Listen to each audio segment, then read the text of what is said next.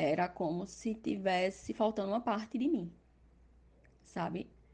Foi uma dor muito constante, muito intensa, e tipo, e que eu digo que eu me acostumei a ter.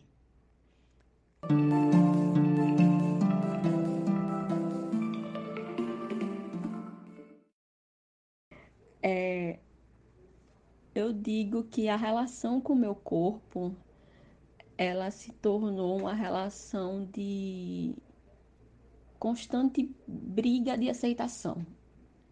E olha que eu não sou uma pessoa que tem baixa estima, não. Não, não sou uma pessoa que, que tem esse. Que, que eu lide com isso. E pode perguntar qualquer pessoa que me conheça. Mas assim, é, ter esses traços é, é uma forma de você aceitar a sua história. E é algo que eu, eu hoje aceito muito bem. Mas é, nele tem, tem traços de dor, tem traços de história. Sabe?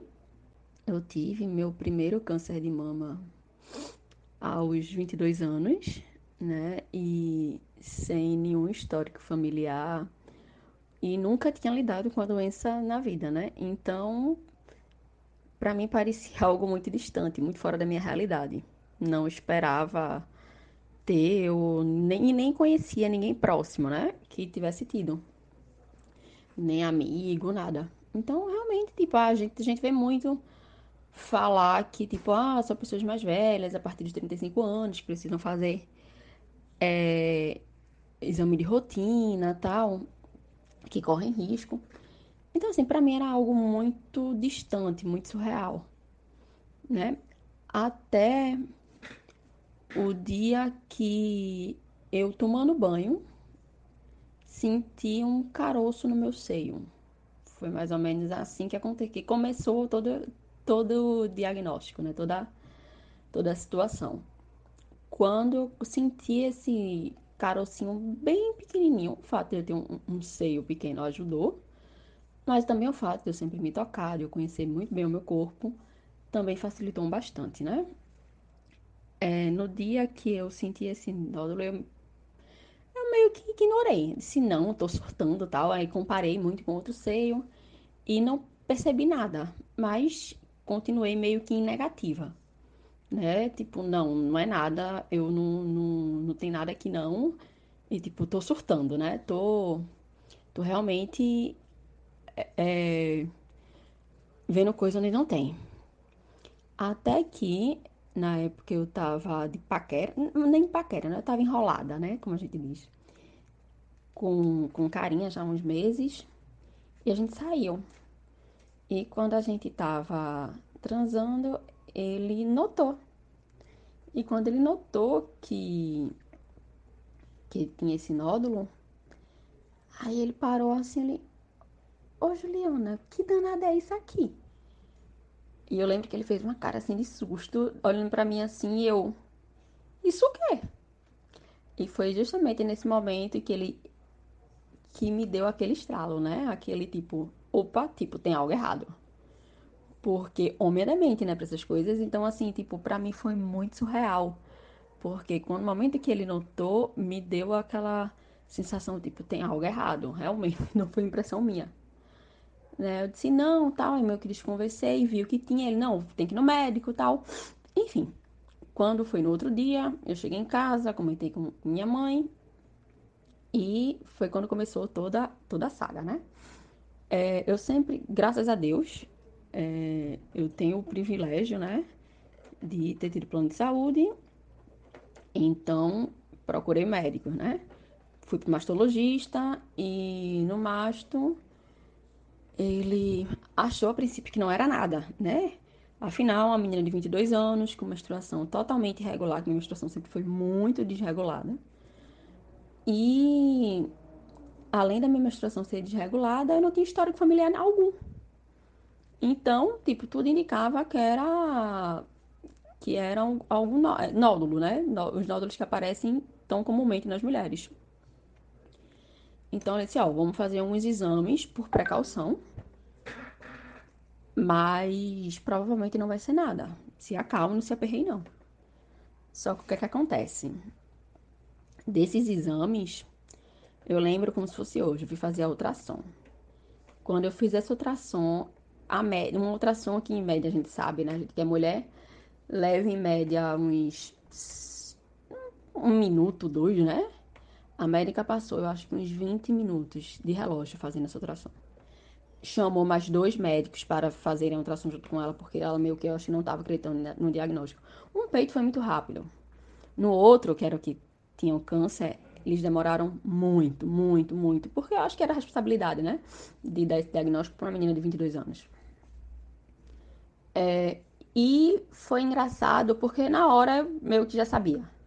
Eu disse, tem algo muito errado aqui e, enfim. Daí, é, ela virou, virou para mim e disse, olhem, é, esse seu exame, acho que a gente tem mania de pegar os exames e botar na gaveta, né? Mas não faça isso. Eu não tô dizendo a você que tem nada. Ou que tem que estar certo ou que tá errado. Mas eu quero que você leve pro seu médico para ele olhar e examinar e resolver o que fazer. Não coloque na gaveta. Pronto, né? Dali eu já saí meio que, sabe, meio que eu digo que eu sentia. Que eu meio que eu lutava com esperança para dizer que não, mas eu meio que já sentia que qual era a relação, né? Meu médico, na hora que viu o exame, ele ficou meio perplexo. E já me disse de cara, de imediato: Ó, daqui a gente vai ter que fazer uma cirurgia é um nódulo sólido, então para cirurgia você vai ter que ir, mas a gente vai ter que fazer uma biópsia para saber se é câncer ou não. E ter certeza, né? Pronto. Então daí é, eu consegui, aí eu fui fazer a biópsia. Quando eu fiz a biópsia e quando eu fiz. Foi, eu fiz, quando eu fiz a biópsia, o resultado saiu, e o resultado saiu. Eu lembro como se fosse hoje, o resultado saiu, eu tinha ido para uma festa no dia anterior. Minha mãe pegou o resultado, ela viu, escondeu de mim. E quando eu fui pro médico, o médico leu o exame, passou acho que um, um minuto, dois, parado assim, sem conseguir falar. E a gente parado olhando pra cara dele e ele sem reação, né? E foi muito, tipo, porque ele nem acreditava no que ele tava dizendo. Tipo, era operar uma criança, basicamente. Na época, eu acho que eu era, um dos pacientes mais novos que ele tinha tido, se não a mais. E aí fui fazer outros exames complementares e tal, e o tumor já estava começando a, a, se espalhar dentro do próprio seio. Tipo, já não era mais um nódulo, já eram três. Só que, por sorte, ele só tinha se espalhado para a região da axila, que é totalmente retirável, e para dentro do próprio seio. Né? Porque, assim, quanto mais nova você tem um, um, um câncer, é, você se recupera mais fácil, né? Porque o sistema imunológico, toda a disposição Porém, normalmente eles são mais agressivos, né? A partir disso, é, a gente resolveu. Eu não precisei, né, na realidade, fazer químio e fazer rádio, porque por mais que fossem três nódulos, eram três nódulos pequenos, então eu não precisei trabalhar com redução de tumor a cirurgia. Então, foi feito de imediato já a mastectomia total, né, que é toda a retirada completa da mama e o esvaziamento da axila, já que meu câncer já estava é, se espalhando para os linfonodos.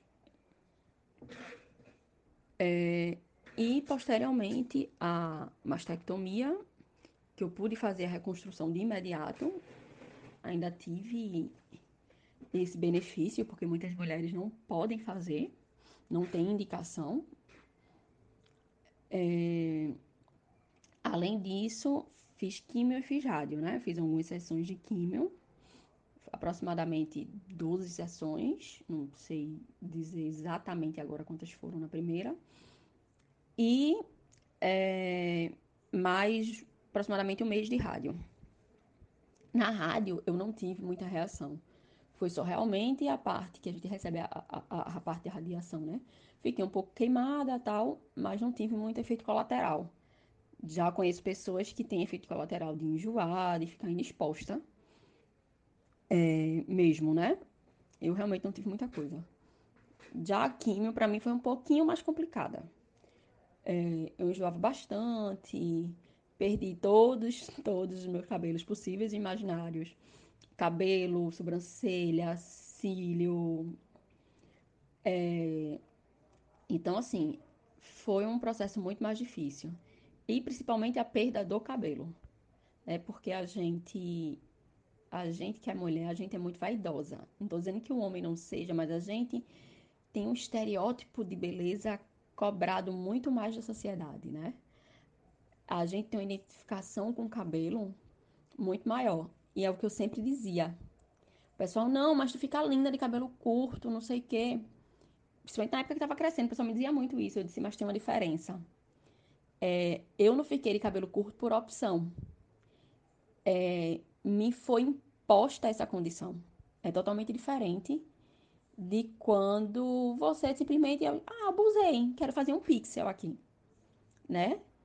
E é muito complicado você lidar com isso, porque eu de repente cortei ele mais curto quando eu, sabe, quando eu soube o início da química, que ia precisar fazer químio, e depois de repente eu tava lá, careca, tinha uma dificuldade enorme de sair de, de, de lenço, por mais que eu gostasse.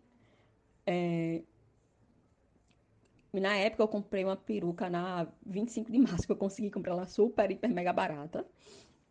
Porque ficava mais natural, porque eu tinha uma dificuldade de sair de, de, de lenço, porque as pessoas olhavam para mim com a cara de pena, de dó, tipo, era horrorizante. Eu falo muito que quem tem, a gente consegue reconhecer o olhar de longe, sabe? O olhar de, de...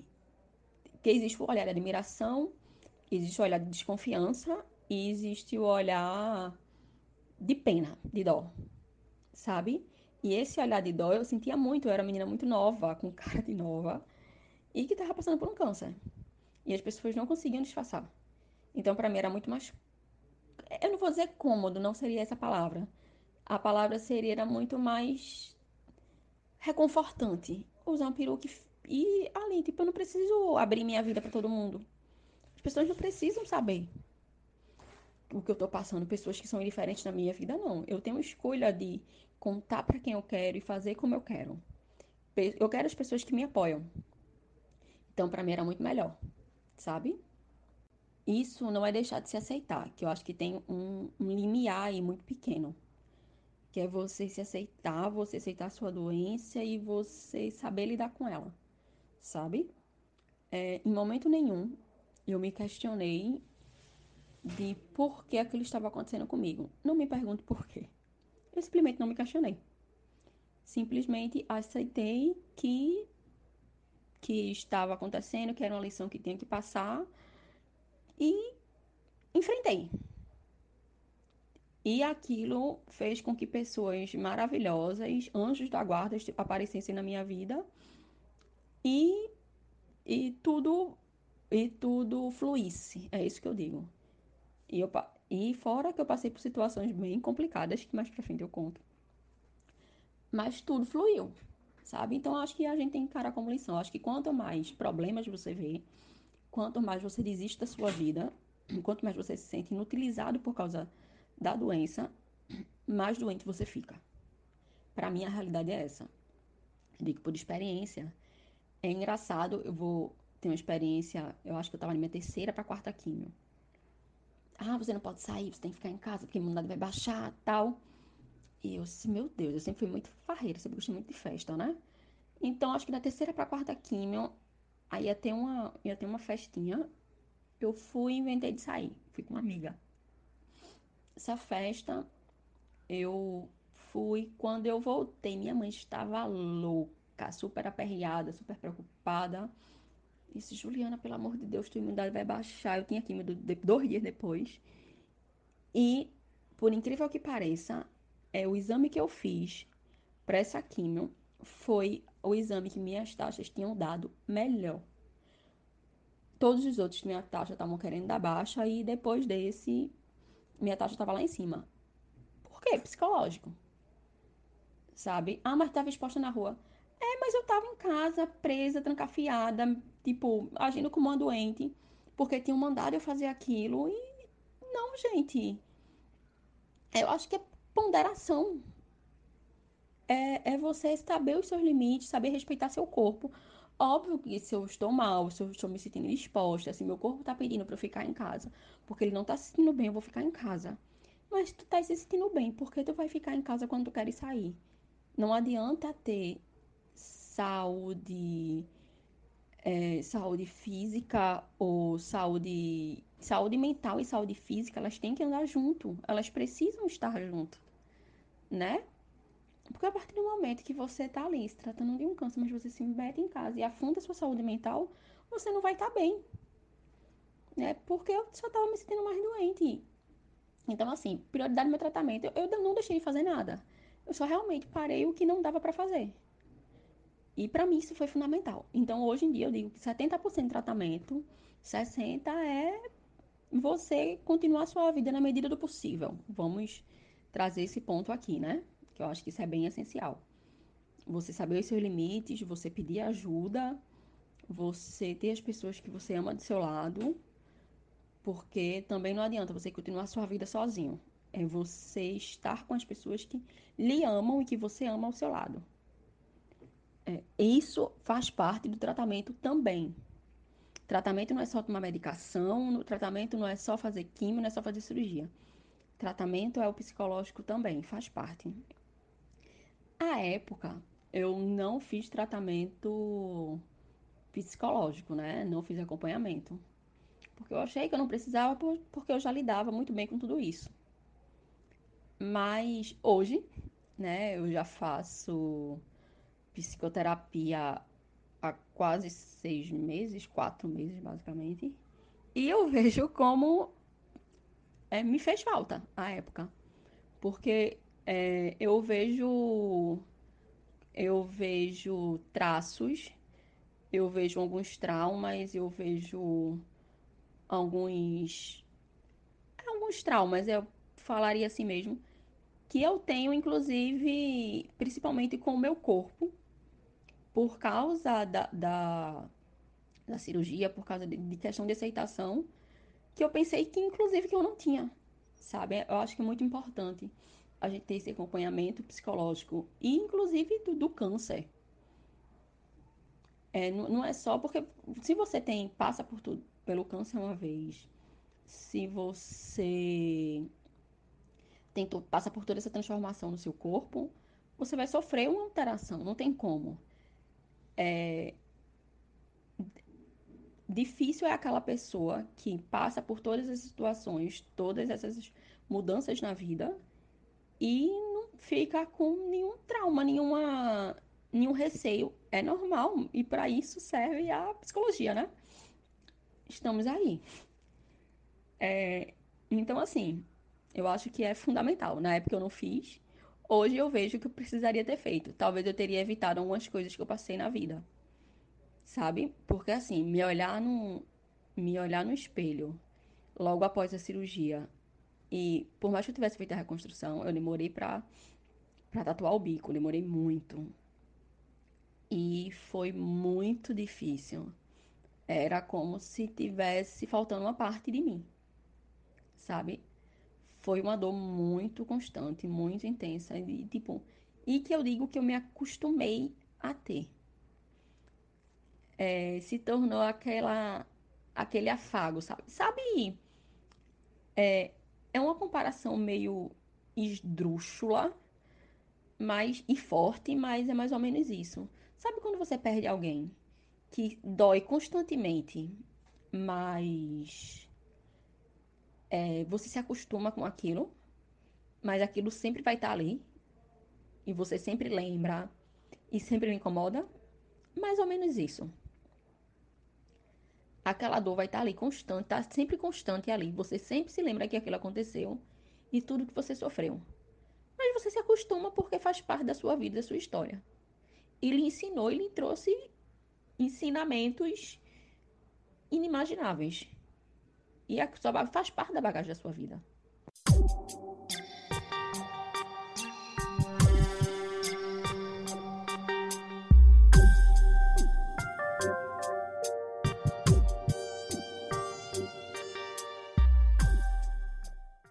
Quando eu tinha quatro anos do meu primeiro câncer, meu câncer de mama rescindiu no pulmão. É, no pulmão e que é um dos lugares mais comuns né? Câncer de mama é normal, é comum reincidir na, nos ossos, no pulmão e na cabeça, né? Então, assim, e eu estava no meu período de, de recidiva ainda, de, de aguardo, né? Que são os cinco anos. E aquilo para mim foi um baque, né? Porque eu realmente não esperava, já estava perto do tempo de, de término. É, foi decorrente de alguns erros médicos, de algumas medicações postas erradas. E, e assim, foi muito complicado porque eu não esperava ter que passar por tudo de novo. Não foi bem tudo de novo, né? Eu não precisei operar. Graças a Deus. Mas foi todo o processo de quimio de novo. Então foi todo o processo de perda de cabelo, enjoos e exposição e enfim, toda aquela dor novamente. Mas dessa vez eu digo que por eu já ter 20, beirando tava beirando os 26 é, eu digo que eu lidei de uma forma um pouco mais calma, né? Eu absorvi mais o que eu tava passando, porque da, da outra vez, da primeira vez, como eu só tinha 22, eu digo que eu vivi muito sem materializar. Na segunda vez eu materializei mais. Mas, novamente, eu não me questionei. Não me pergunto, eu não sei explicar o que é, o que, é que acontece. Fico triste. Não, não, isso não quer dizer, não quer dizer que eu não fique triste, que eu não fique mal. Eu acho que todo mundo tem direito de ficar triste, de ficar mal, de sofrer, de chorar. E faz parte, nós somos humanos, tudo bem, né? Mas foi muito difícil. Mas hoje eu tô aqui, né? Depois de passar por tudo de novo, todo o processo de crescimento de cabelo e, e, e auto-identificação. É, Hoje eu estou, hoje até hoje, na realidade, eu tomo uma medicação, né, que é específica, tipo, eu saliento muito isso, tipo, é específica para o tipo de câncer que eu tive. Porque, tipo, só, só de tipo de câncer de mama a gente tem vários. Se eu não me engano, são quatro. Eu não sei dizer de certeza porque eu não sou médica. Mas é, tem quatro. No tipo de. Aí, dentre eles existem subtipos e por aí vai. No tipo que eu tive, existe uma medicação que consegue impedir que as células cancerígenas continuem se desenvolvendo, né? Então, até hoje eu faço medicação, uma quimio profilática, né? Que é para impedir que essas células se progridam e tomo medicamento oral, e tô aqui. Tenho minha vida normal, tenho uma rotina normal, tirando minha química que eu faço a cada 21 dias, né? E que me deixa um pouco indisposta. É, como no início de uma gripe. Eu, eu sempre descrevo bem assim. Tipo, início de uma gripe, que a gente tá bem indisposta e tal. Então eu vou para casa, me deito, descanso um corpo, respeito meu corpo, né? O que ele tá pedindo. E no outro dia, vida normal. Então, assim, eu acho que a gente tem que aceitar os desafios da vida. Eu acho que nada acontece com a gente por acaso. É, e eu não passei por dois cânceres e estou bem, estou viva aqui, contando essa história, fora as complicações que ela, que ela teve. É, que aí daria outro momento, outro podcast, porque são longas. É, pra nada, sabe? Eu acho que você tem que arrumar um você tem que descobrir o seu propósito na vida, o porquê disso tudo e fazer. Hoje em dia minha vida é normal, é, trabalho, estudo, arrumei um hobby que eu amo, que é fazer artes marciais, que muita gente dizia, ah, você não pode, porque você não pode fazer força no braço, e porque você não tem. Realmente, o braço que eu fiz a mastectomia, eu tenho bem menos força. E a gente vai adaptando, vai adaptando, meus mestres me ajudam porque eu tenho menos força. Hoje em dia eu já tenho bem mais força nele. E já fiz Krav Maga, hoje em dia eu faço Jiu-Jitsu. E amo o que eu faço. Amo, amo. Acho que meu, meu maior momento de hobby, meu maior momento, esse tipo de lazer, é aquele momento que eu tô ali pra. que eu esqueço da vida, esqueço de tudo, sabe? E o a, a, o conselho é, a, a, ideia é, tipo, nada vai lhe impedir, nada vai ser seu impeditivo. O seu único impeditivo é sua mente, é sua cabeça. Sei que em muitos momentos é difícil a gente lidar na prática com isso, Mas a realidade é essa, né? A realidade é realmente essa. Porque não vai ser uma doença que você teve que vai, na posterioridade, que vai servir de, de limite para você. Seu único limite vai ser você mesmo. Ficou uma sequela, é, você vai conseguir ter uma vida é, e uma rotina que vai lhe agradar dentro das suas limitações. É, desde que você ache alternativas para aquilo. É muito. Eu acho que isso é muito. Isso é muito evidente, sabe? Só, só é você achar modos para aquilo.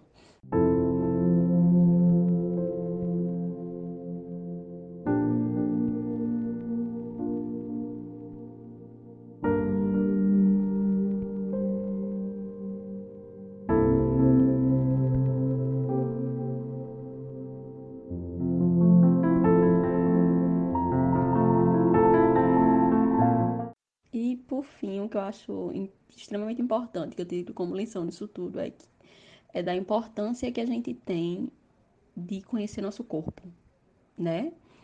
Eu acho que conheça seu corpo, saiba todos os cantos dele, faça um autoexame, saiba como é seu seio, se toque, não tenha vergonha. É que a gente bate no ponto da educação sexual, né? É, porque foi assim que eu descobri meu câncer né? Não ter vergonha de falar, não ter vergonha de se tocar, não ter vergonha de conversar. E eu acho que isso é primordial. Porque é óbvio que você não vai se diagnosticar assim, não vai, tipo, saber, mas a partir do momento que você vê algo diferente, você vai procurar um médico e você vai procurar ajuda de alguém e você vai começar a correr atrás. Façam exames de rotina. É, eu sei que a realidade do SUS é um pouco diferente. É muito mais complicado de marcar exame, é muito mais difícil. Mas, mesmo que você só consiga uma consulta para daqui a seis meses, marque. Porque seis meses vai chegar.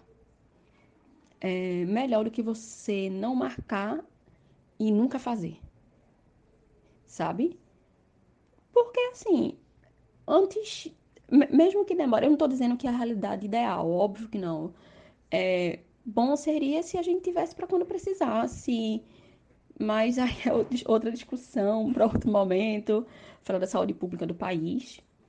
Mas marque, marque, mesmo que seja para uma data muito longa, marque, porque é melhor você fazer a, acompanhando a rotina para saber que está tudo bem do que você nunca fazer e depois só ver a situação estourada. Não espere os 35 anos, pelo amor de Deus. É o maior índice ainda, ainda são com mulheres a partir dos 35, 40 anos, mas a cada dia aumenta mais a quantidade de mulheres novas. Na casa dos 25, 30 anos, 22, eu já conheci uma com 16 que teve câncer de mama. Então, assim, se cuidem o quanto mais, o quanto mais nova, melhor.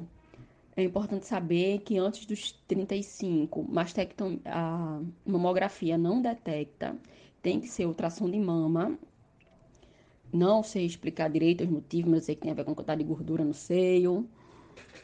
É, então, se cuidem, se cuidem desde, desde nova.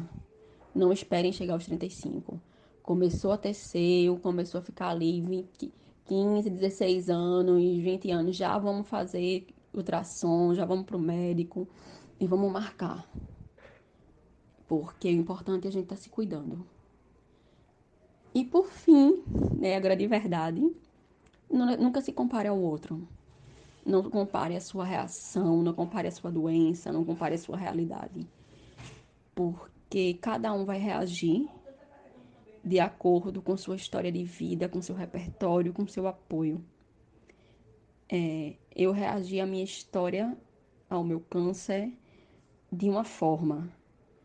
Você pode ter o mesmo câncer que o meu, a mesma situação, e pode reagir de outra, porque o seu repertório de vida é outro, seu apoio familiar é outro, e tudo bem, faz parte. As pessoas não precisam reagir igual. E você não precisa se culpar por isso, né? É, eu já passei por inúmeras situações que amigas doentes.